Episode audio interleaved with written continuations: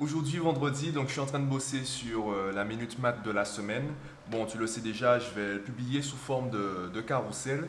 Euh, J'avais du mal à trouver l'inspiration. J'ai décidé finalement de parler des pourcentages, puisque c'est une notion qui, euh, je dirais pas qu'elle est, mal comprise, mais il y a des subtilités, je pense que c'est intéressant de le faire. Je t'avoue que j'avais du mal à trouver l'inspiration parce que parler des notions mathématiques, il y a tellement de personnes qui le font déjà. Il y a tellement de chaînes YouTube, de comptes Instagram, de pages Facebook. Il y a énormément de personnes qui vulgarisent les mathématiques. Et essayer d'ajouter ma pierre à l'édifice, ben, j'ai l'impression en fait euh, de, de créer du superflu. Donc oui, peut-être que le format est intéressant, les carousels c'est intéressant, mais j'ai envie de dire, créer du contenu pour des gens qui à la base ne cherchent pas, c'est pas motivant. Dès que je trouve un contenu intéressant, dès que je trouve une chaîne intéressante, eh bien je partage. Maintenant, et c'est un peu le problème que je rencontre avec euh, les, les élèves et même leurs parents, même si je partage, les gens ne vont pas forcément consommer le contenu. Et d'ailleurs, en fait, il y a beaucoup de choses qu'on reproche aux enfants, même aux adolescents, alors qu'en fait, ils se contentent d'être le reflet pas forcément de nous-mêmes, mais surtout le reflet de notre société. Par exemple, j'ai des parents qui se plaignent que leur enfant ne fasse pas de recherche, que leur enfant ne pousse pas le, truc un peu plus loin, n'aille pas chercher les informations, les méthodes, etc. Pourtant, eux-mêmes, ils ne cherchent pas. Je peux même partager sur ma page Facebook le lien d'une conférence et je sais qu'il y a très peu de personnes qui vont cliquer. Par exemple, les jeudis, je lis. Eh bien, d'ailleurs, c'est pour ça que hier, j'ai fait la vidéo où je demandais en fait, est-ce que je continue à faire les jeudis, je lis Parce que si les gens ne lisent pas de livres, à quoi ça sert de parler de livres? C'est bien de savoir que l'information existe, mais si tu ne la consommes à aucun moment, ça sert à quoi? Et c'est, par exemple, pour moi, c'est euh, le problème de la culture générale, c'est qu'aujourd'hui, on continue de mettre ça en avant alors qu'on ne l'utilise pas. Ça te sert à quoi de connaître la hauteur de l'Himalaya- si ça t'aide pas à avancer dans tes projets personnels ou dans tes projets professionnels ou même t'aider en fait à améliorer le, la qualité de vie, ta qualité de vie ou celle de ta communauté. Alors, je ne dis pas que la culture générale, elle est inutile.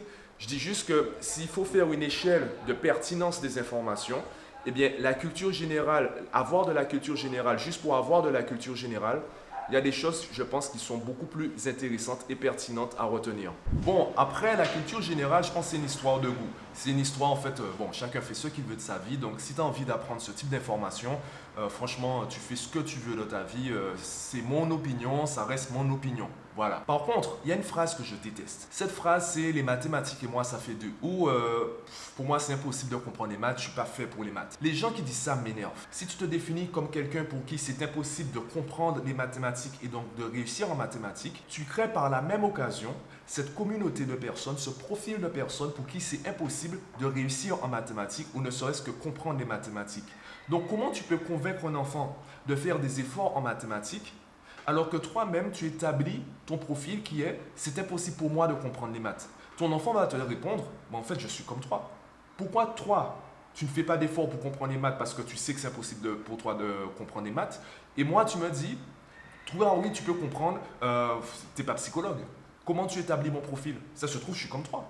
Donc si je suis comme toi, à quoi ça sert que je fasse des efforts? Parce que de toute façon, je vais échouer, puisque de toutes les façons, je ne peux pas comprendre les maths. Maintenant, il y a une phrase que je répète assez souvent qui est, tu n'as pas un problème avec les maths, tu as un problème avec l'approche que tu as eu des mathématiques. Parce qu'on croit que les mathématiques reposent sur des calculs, sur des formules, sur, euh, ben, x, y, euh, peu importe. Les mathématiques reposent sur de la logique. D'ailleurs, on pourrait ne pas appeler cette science les mathématiques, on pourrait l'appeler la logique. Tout le reste, ce sont des outils qui permettent d'alimenter ou de développer cette logique. Donc, te définir comme quelqu'un qui ne peut pas comprendre les maths, c'est te définir comme quelqu'un qui n'a pas de logique. Évidemment, et je précise, comprendre les mathématiques ou être à l'aise en mathématiques, ça ne veut pas dire que tu iras jusqu'au doctorat. Même moi, ça ne m'intéresse pas d'aller jusqu'au doctorat. Par contre, ça ne me viendrait jamais à l'idée de dire que je ne suis pas fait, par exemple, pour l'histoire, pour la géographie. Par exemple, euh, Autant je pense avoir le sens de l'orientation, autant ça ne m'intéresse pas de retenir le nom des villes, le nom des pays.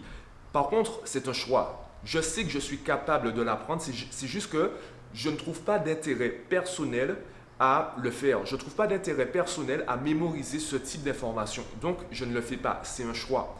Par contre, je ne me définis pas comme quelqu'un pour qui c'est impossible de le faire. Et cette nuance, eh bien, je suis obligé de la construire avec mes élèves. Il y a beaucoup de petites phrases, ce sont des détails, des phrases en fait que je répète régulièrement à mes élèves dans certaines occasions, un peu on va dire pour les influencer, on pourrait même dire pour les manipuler, mais le faire positivement. Par exemple, quand je dois trouver un exercice, quand je dois chercher un exercice pour un élève, je commence toujours en disant, bon, comme tu es fort, on va chercher un, exercice à ton niveau. Je veux surtout analyser leur, euh, leur réaction. Je pense t'en avoir déjà parlé dans un vlog précédent. Les élèves qui progressent réellement, ils gagnent en confiance. Et comme ils gagnent en confiance, lorsque je leur dis comme tu es fort, ils ne réagissent pas euh, comme si j'avais dit quelque chose d'affreux, comme si j'avais dit quelque chose qui ne leur correspond pas. Donc, tant que ma phrase les gêne, je sais qu'il y a un travail à faire sur l'image qu'ils ont d'eux-mêmes. Je t'en ai déjà parlé dans des carousels ou même des vlogs. L'un des piliers du coaching, c'est surtout l'image que l'élève, que l'enfant, que ben, le client a de lui-même. Tant qu'il a une mauvaise image de lui-même, il se sentira impossible, incapable de faire certaines choses. Donc je dois améliorer l'image que l'enfant a de lui-même pour qu'il puisse se dire je peux le faire. Est-ce que je sais le faire? Pas forcément. Donc, je vais apprendre à le faire. Et tant que je ne sais pas faire, tant que je suis surtout conscient que je ne sais pas faire, je n'aurai pas peur d'avoir une mauvaise note. C'est pour ça que je dis que les bonnes notes sont des conséquences et non des objectifs. Parce que tant que tu ne sais pas, par exemple, te préparer pour un examen, il y a de fortes chances que tu passes à côté de l'évaluation, même si tu as travaillé. J'ai des élèves qui ont beau travailler le cours, mais comme il manque certaines compétences, comme il y a quelques failles dans leur façon de travailler, ils n'ont pas les résultats qu'ils sont censés avoir. Mais ça peut être un 16 comme un 8. Il y a des élèves qui ont des 16, mais ils méritent d'avoir des 20. Sauf qu'il manque un aspect méthodologique qui va leur porter préjudice peut-être dans un an, dans cinq ans ou autre. Et tout cela, ça n'a rien à voir avec les maths. Les maths reposent sur de la logique. Le reste, c'est simplement des outils peut-être pour aller plus loin ou pour aller plus vite. Et il est important qu'on arrête de se définir comme des gens incapables de comprendre les maths. Je le répète, tu n'as pas un problème avec les maths, tu as un problème avec l'approche que tu as eue des mathématiques. Bon, dans tout ça, j'ai déjà rédigé, on va dire, la partie écrite du, euh, du, carrousel pour la minute maths. Là, je vais passer à la partie design, euh, essayer de mettre les couleurs de belle forme pour que ce soit attractif. C'est la partie que je n'aime pas. Réfléchir à comment rendre euh, le, le, sujet beau, par contre, faire les carousels, c'est une compétence que j'apprécie. J'aime travailler cela en faisant les carousels. Ça m'oblige à condenser en fait ma pensée, à condenser ma réflexion, à la compresser en une ou deux phrases pour être pertinent. Et c'est comme ça en fait que je suis arrivé à cette réflexion sur, euh, ben, sur quoi reposent les mathématiques. Et le fait d'avoir réfléchi à cela, ça m'a permis également d'améliorer mon discours avec les élèves et d'orienter beaucoup plus de manière beaucoup plus efficace mon discours. Donc leur dire que les mathématiques, c'est de la logique, le reste, ce sont des outils, et ensemble, on va apprendre à manipuler ces outils en gardant cette base qui est la logique. Bon, c'est tout ce que je voulais partager aujourd'hui. J'attaque euh, le carrousel de la Minute Math et je te partage ça dès que possible.